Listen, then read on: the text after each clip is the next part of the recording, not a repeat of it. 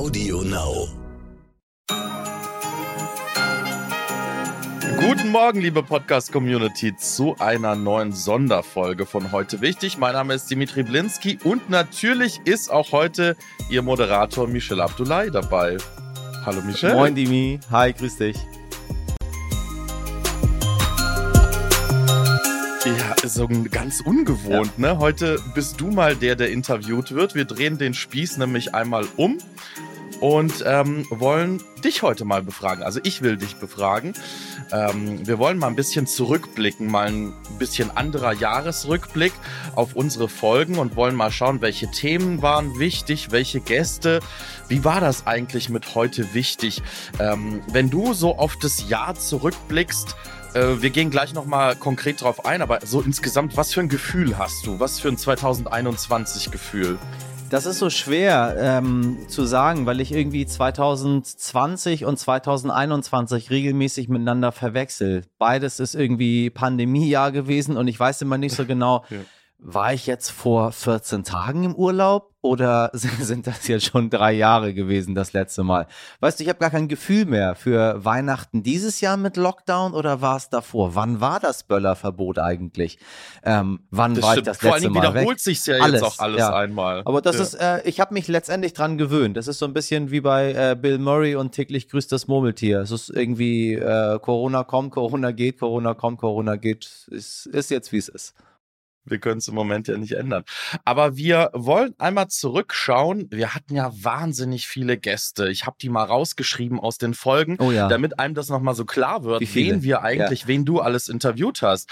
Ähm, wir hatten Margot Käßmann, wir hatten Joko und Klaas, Atze Schröder, Florian Schröder, Frank Schätzing, Eckhard von Hirschhausen, Petra Gerster, Peter Klöppel, Nasan Eckes, Ingo Nomsen, Sarah Wagenknecht, Karl Lauterbach, Kevin Kühnert, Christian Lindner, Sabine Leuthauser Schnarrenberger, Unternehmerin T-Jen, Bruce Lee, Leon Winscheid, Ilka Bessin. Wir haben mit einer Tiefseeforscherin gesprochen, wir haben mit einer Drag Queen gesprochen, wir haben mit einem YouTuber gesprochen, mit einer Impfgegnerin und sogar mit einem homosexuellen Pfarrer. Und einem, also und einem äh, Physik-Nobelpreisträger und einem Physiknobelpreisträger. Wir haben, wir haben wahnsinnig viel thematisch auch abgearbeitet. Wir haben Bitcoins, wir haben über Schwangerschaftsabbrüche gesprochen. Also wir haben wirklich, wirklich vieles dabei.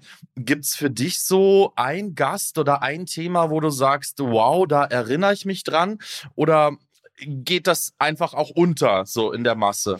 Nee, also ich glaube, wenn es untergehen würde, dann, ähm, dann wäre ich nicht der, der ich bin. Ich nehme mir wirklich für alle meine Gespräche sehr viel Zeit. Äh, wir frühstücken das auch nicht ab. Äh, wir senden ja auch viele unserer Gespräche tatsächlich fast so lang, wie sie waren, häufig. Äh, das ist nicht so, dass ich da kurz reingehe und dann nicht weiß, was passiert. Äh, das wäre auch gar nicht so meine Art. Ähm, Jetzt, wo du sie alle aufzählst, muss ich sagen, tatsächlich habe ich nicht mehr in Erinnerung, dass ich mich mit all diesen Leuten unterhalten habe. Aber jeden Namen, den du aufgezählt hast, hatte ich gleich das Bild im Kopf, worüber wir gesprochen haben, welche Uhrzeit es war, was wir gemacht haben. Äh, mit äh, Frau Leuterser Schnarrenberger, da saß ich in Frankfurt im Hotel äh, es war irgendwie, weiß ich nicht, 19.30 Uhr oder so und wir ähm, hatten ein, ein, sehr, sehr schönes Gespräch miteinander. Äh, so, da wusste man noch gar nicht, wie die Wahl ausgeht, was auf uns zukommt. Ähm, Joko und Klaas weiß ich auch noch ganz genau, da habe ich an dem Tag den Nann-Preis moderiert und hatte mich mit den beiden vor unterhalten. Äh, äh, Joko war, glaube ich, in einem geschlossenen Raum und äh, Klaas lief draußen irgendwie bei wunderschönem Wetter rum.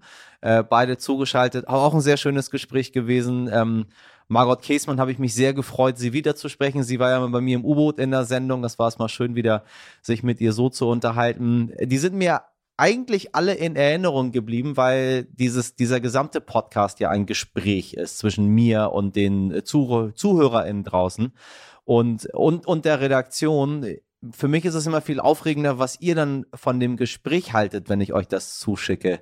So, wenn ich sage, ja, ist im Kasten und dann sagt ihr, ja, ist das so, wie ihr euch das vorgestellt habt oder nicht? Also für mich kommt die Spannung immer erst danach wenn man es dann auch insgesamt in der Sendung hört. Was ich gerade nicht aufgezählt habe, das war tatsächlich unsere aller, allererste Folge. Und da wollen wir heute auch ein bisschen zurückblicken. Hast du die noch im Kopf? Äh, weißt du noch, wie das, wie das war bei Folge 1? Ja, in Folge 1 habe ich mich, glaube ich, mit einer Pflegekraft oder einer Krankenschwester unterhalten. Stimmt das? Genau, intensiv. so ein bisschen wie ein Quiz heute. Ja, Intensivkrankenschwester, ja. genau. Ähm, äh, da war für mich noch, also ich kannte die Thematik, ist, die war ja auch unglaublich heiß zu der damaligen Zeit. Äh, jetzt wieder, also wir reden ja von April und jetzt äh, ist das Thema, es ist, war ja nie weg, ne? Aber wir haben ein bisschen so getan, als wäre es weg gewesen und das holt uns jetzt wieder ein. Äh, ich weiß noch, dass ich am Anfang sehr viel zu kämpfen hatte mit technischer Infrastruktur und so ein Kram äh, dass ich gar nicht gemerkt habe, wie die Gespräche so an einem vorbeiziehen, sondern ich immer darauf geachtet habe, wie funktioniert das Ganze denn überhaupt remote? Ich, habe ja, ich führe ja sonst in meinem Leben ja auch Interviews oder werde interviewt. Das ja. findet ja sonst immer in Realität statt. Äh, und dann musste ich jetzt mich darauf äh, einstellen, dass wir das alles jetzt hier aus dem Studio heraus äh, technisch mit, mit, mit Teams oder mit Zoom oder was immer die Leute haben möchten gerade äh, führe. Ja. Ähm, ja, das weiß ich noch, wie wir zugeschaltet waren, ich darauf geachtet habe, dass äh, dass sie ihre Kopfhörer im Ohr hat, dass die Spuren nicht doppelt drauf sind, äh, dass wir eine tolle Soundqualität haben, die wir den Menschen anbieten wollen. Also das war mehr so im Vordergrund damals für mich, ehrlich gesagt, als das Gespräch. Aber das Gespräch hat mich dann danach ganz schön mitgenommen, das weiß ich auch noch wo ich erstmal atmen musste und dachte mir so, boah, krass, okay, gut, dass das bald vorbei ist. Äh, Pustekuchen. Ich äh, lasse unsere ZuhörerInnen auch mal kurz in das Gespräch reinhören. Wir hören mal in Folge 1. Wie stirbt man an, an Covid?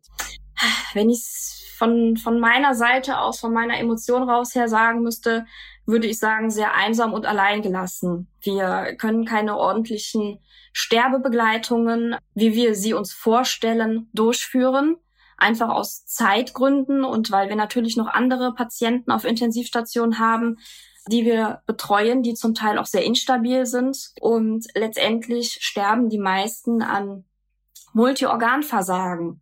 Ne, also oft ist es dann so, dass die Nieren nicht mehr richtig arbeiten. Aus der Patientenverfügung geht zum Beispiel hervor, dass ähm, keine lebensverlängernden Maßnahmen getroffen werden sollen. Und manchmal ist es auch einfach so, dass die Patienten, wenn sie noch wach sind, sich ganz bewusst dazu entscheiden und ganz offen und klar äußern, dass sie sterben möchten, dass sie keine lebensverlängernden Maßnahmen möchten, weil sie auch zum Teil sehr, sehr große Angst haben vor den Folgen, die nach Corona kommen. Und aus dieser Angst heraus entscheiden sich sehr viele dann eben dazu, dass sie sterben möchten. Ja, ich habe es vorhin schon mal gesagt, wir wollen ja heute zurückblicken auf die Folgen und wir hatten ja ein paar Promis auch, die ich aufgezählt habe, unter anderem auch mittlerweile Bundesminister. Wir hatten ja in Folge 16 Christian Lindner und in Folge 30 unseren neuen Gesundheitsminister Tatsächlich, Lauterbach, der zwei damals Stück. Äh, relativ, genau, relativ, äh, relativ früh, muss man sagen. Und äh, damals war der ja nur Gesundheitsexperte. Wie hast du diese beiden Gespräche empfunden? Und vor allen Dingen, was uns natürlich auch interessiert ist, gibt es so ein Vorgespräch, gibt es ein Nachgespräch auch mit Christian Lindner? Hast du die dann noch länger an der Strippe? Entsteht so sowas, sowas Persönliches, was Privates oder wie, wie kann ich mir das vorstellen? Also es kommt immer so ein bisschen auf die Leute an. Einige, hm, das ist genau unterschiedlich. Einige Menschen haben sehr viel Redebedarf. Äh, da äh, geht schon, bevor wir überhaupt loslegen, geht's los. Da muss ich immer so ein bisschen bremsen und stoppen und sagen, Moment, Moment, Moment, das wollen wir alles aufnehmen, damit die Menschen das hören. Ähm, einige sind da ziemlich sachlich und nüchtern, die gehen rein und dann wird aufgelegt und fertig. Äh, und mit einigen unterhalte ich mich auch danach über die Themen weiter. Also besonders wenn ich, wenn ich wirklich Experten oder Expertinnen äh, an der Strippe habe, wo ich aber noch weitere Fragen stellen kann. Äh, da entsteht schon so ein bisschen was am Ende. Äh, man sieht die Leute ja auch in einem besonderen Moment, da man ihnen ja zugeschaltet ist. Also wenn ich Leute zu mir kommen lasse oder zu ihnen gehe in Büroräumlichkeiten oder in ein Café, wo das Interview geführt wird oder in einem Fernseh Fernsehstudio, äh, da erfährt man nicht so viel.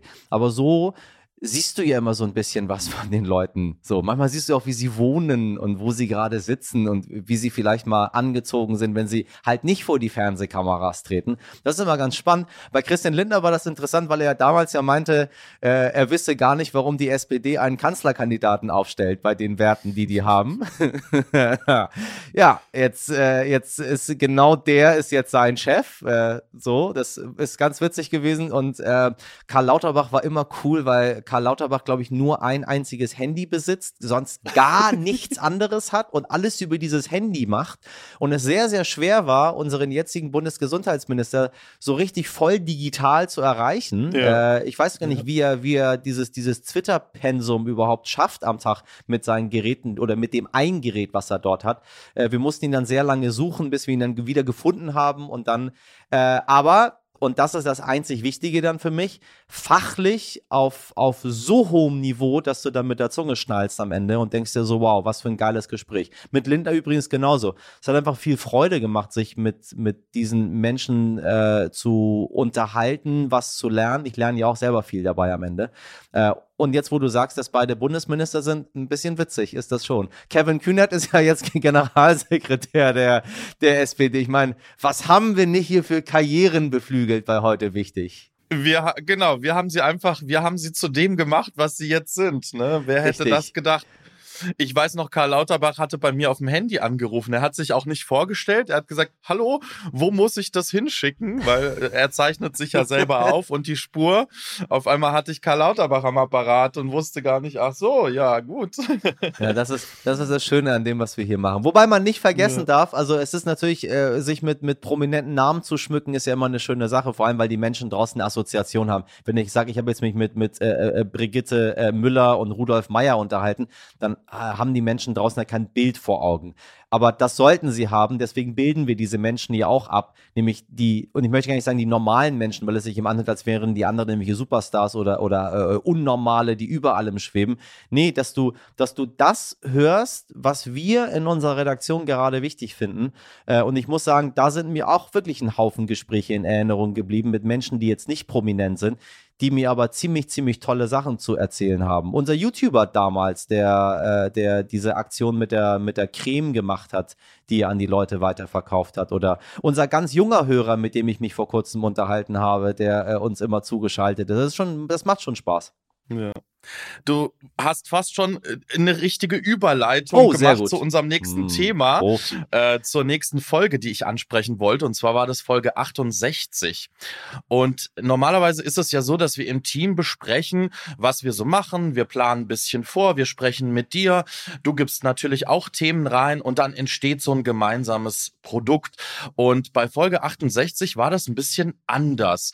Ähm, da hast du gesagt, ich mache jetzt einfach mal. Und Hintergrund des Ganzen war eigentlich, dass der Direktor des Deutschen Radfahrverbundes äh, vor laufenden Kameras sich rassistisch geäußert hat.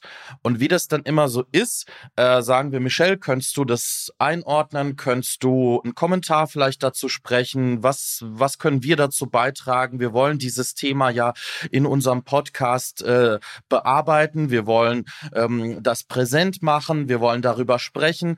Und da war das so, du hast gesagt, nee, jetzt mache ich erstmal nichts. Ich mache da einfach was Eigenes draus. Und ähm, dann ist äh, so eine ganz eigene Folge entstanden. Wir hören mal ganz kurz rein. Und bitte fühlen Sie sich beim Wort Rassismus nicht gleich als Mörder oder Sklaventreiber dargestellt. Rassismus ist nicht immer gleich Holocaust. Da gibt es auch andere Dinge. Hol die Kameltreiber zum Beispiel. Das gehört auch mit dazu. Das macht was mit Leuten. Das hinterlässt Spuren, tiefe, tiefe Spuren in den Menschen. Ich weiß da, wovon ich spreche. Und wissen Sie, es ist nicht nur an mir dagegen aufzustehen, es ist an uns allen. Wir wenigen anderen schaffen es nicht alleine. Und wissen Sie, viele von uns sind ganz schön müde. Und genau das wollen die Rechten erreichen. Wenn sie nicht mit mir aufstehen, dann wird aus der schweigenden Mehrheit irgendwann die schweigende Minderheit. Es braucht nicht viel, um aufzustehen. Sie brauchen dafür keine Reichweite. Es sind nicht die richtig gewählten Worte oder schon gar nicht die richtige Zeit. Jedes Wort ist zu jeder Zeit das Richtige, wenn es sich gegen Menschenverachtung und Hass richtet. Egal wann, egal wo. Dafür brauchen sie nicht mich. Die Mehrheitsgesellschaft muss sich erheben, nicht ich als Minderheit. Damit wir in einem Land leben können, in der jeder Mensch so sein kann, wie er oder sie will, gleich welcher Herkunft, welches, welchen, welchen Geschlechts, welcher sexuellen Orientierung oder welchen Glaubens. Ich werde das immer und immer wiederholen. Sie können jetzt Ihr Handy in die Hand nehmen und gegen Rassismus aufstehen. Du hast äh, in dieser Folge unter anderem gesagt, du bist Berufsmuslim geworden. Ähm, erklär uns das ein bisschen. Und was war für dich der Antrieb und wie war so dein Gefühl, als du gesagt hast, Leute, ich mache jetzt dazu, aber was Großes dazu? Äh, naja, ganz äh, entgegen dessen, was wir uns von äh, rechten Parteien anhören müssen, äh, sind ja anscheinend Muslime Mangelware in diesem Land, sodass wir sie finden müssen, damit sie zu bestimmten Dingen sich äußern. Äh, und wir hatten damals den Fall, äh, dass, dass dort äh, rassistische Bezeichnungen benutzt worden sind. Das war auch in einer Zeit, wo eine ganze Menge davon immer wieder auftauchte. Also wir hatten irgendwie Blackfacing im BR, wir hatten diese unsägliche Sendung im, im WDR, da die letzte Instanz. Das war alles, ging alles so irgendwie Hand in Hand miteinander. Äh, und ich war ähm, ich, war, ich war wütend und ich war verletzt und ich dachte mal, das reicht jetzt. Wir haben dieses Medium, wir haben diesen Podcast, den sehr viele Menschen hören und dann möchte ich mich mal an die Leute wenden und ich möchte ihnen mal sagen, schaut mal, ihr hört mich jetzt seit 67 Folgen zu ganz, ganz anderen Themen. Jetzt hört ihr mich mal in Folge 68 zu dem Thema, was mir auferzwungen worden ist, nämlich, dass ich jetzt quasi die Hauptansprechperson bin, immer wenn irgendwas im, sage ich mal, orientalischen Raum passiert, dann fragt mhm. man immer, Herr Abdullahi, was sagen Sie denn dazu?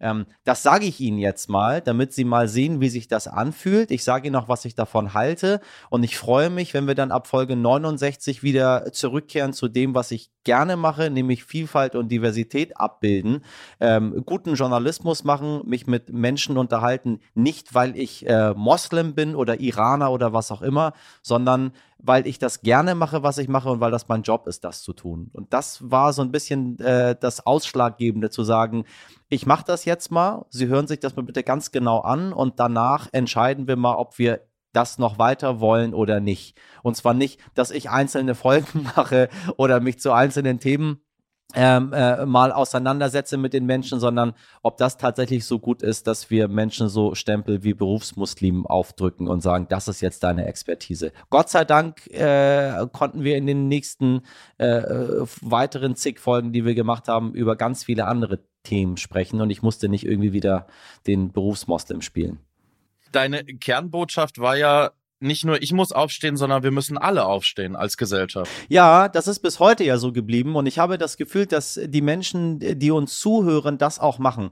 Wir bekommen ja unglaublich viel Post. Nur ich bin, ich bin wirklich lange schon in dem Geschäft, ich bin lange schon in der Öffentlichkeit, auch überall, wo man, wo man mich anschreiben kann.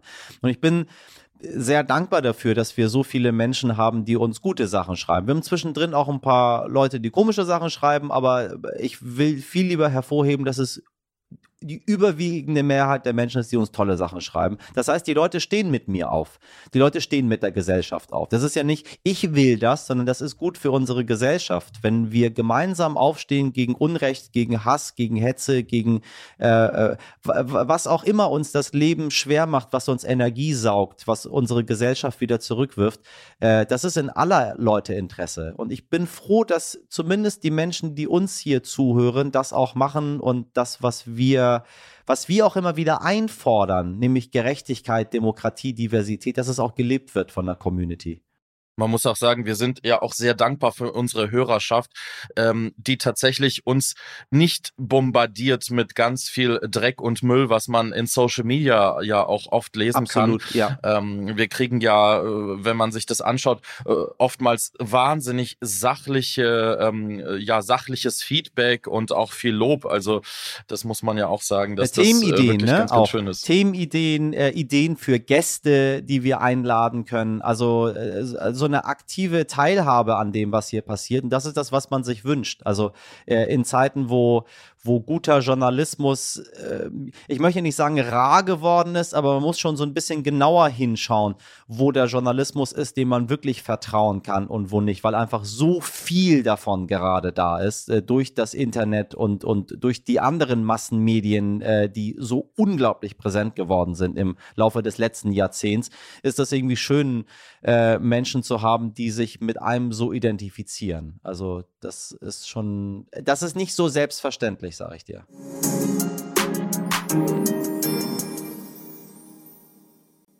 Das war Teil 1 unseres großen Interviews mit Michelle. Morgen sprechen wir dann über den privaten Michelle und seine Hobbys.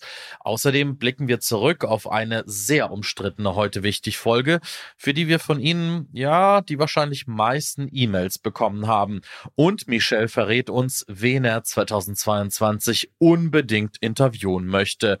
Ich sag nur, oha, das wird richtige Schwerstarbeit für die Redaktion. Nun wünsche ich Ihnen noch einen wunderschönen Tag. Machen Sie was draus und wir hören uns morgen wieder. Tschüss.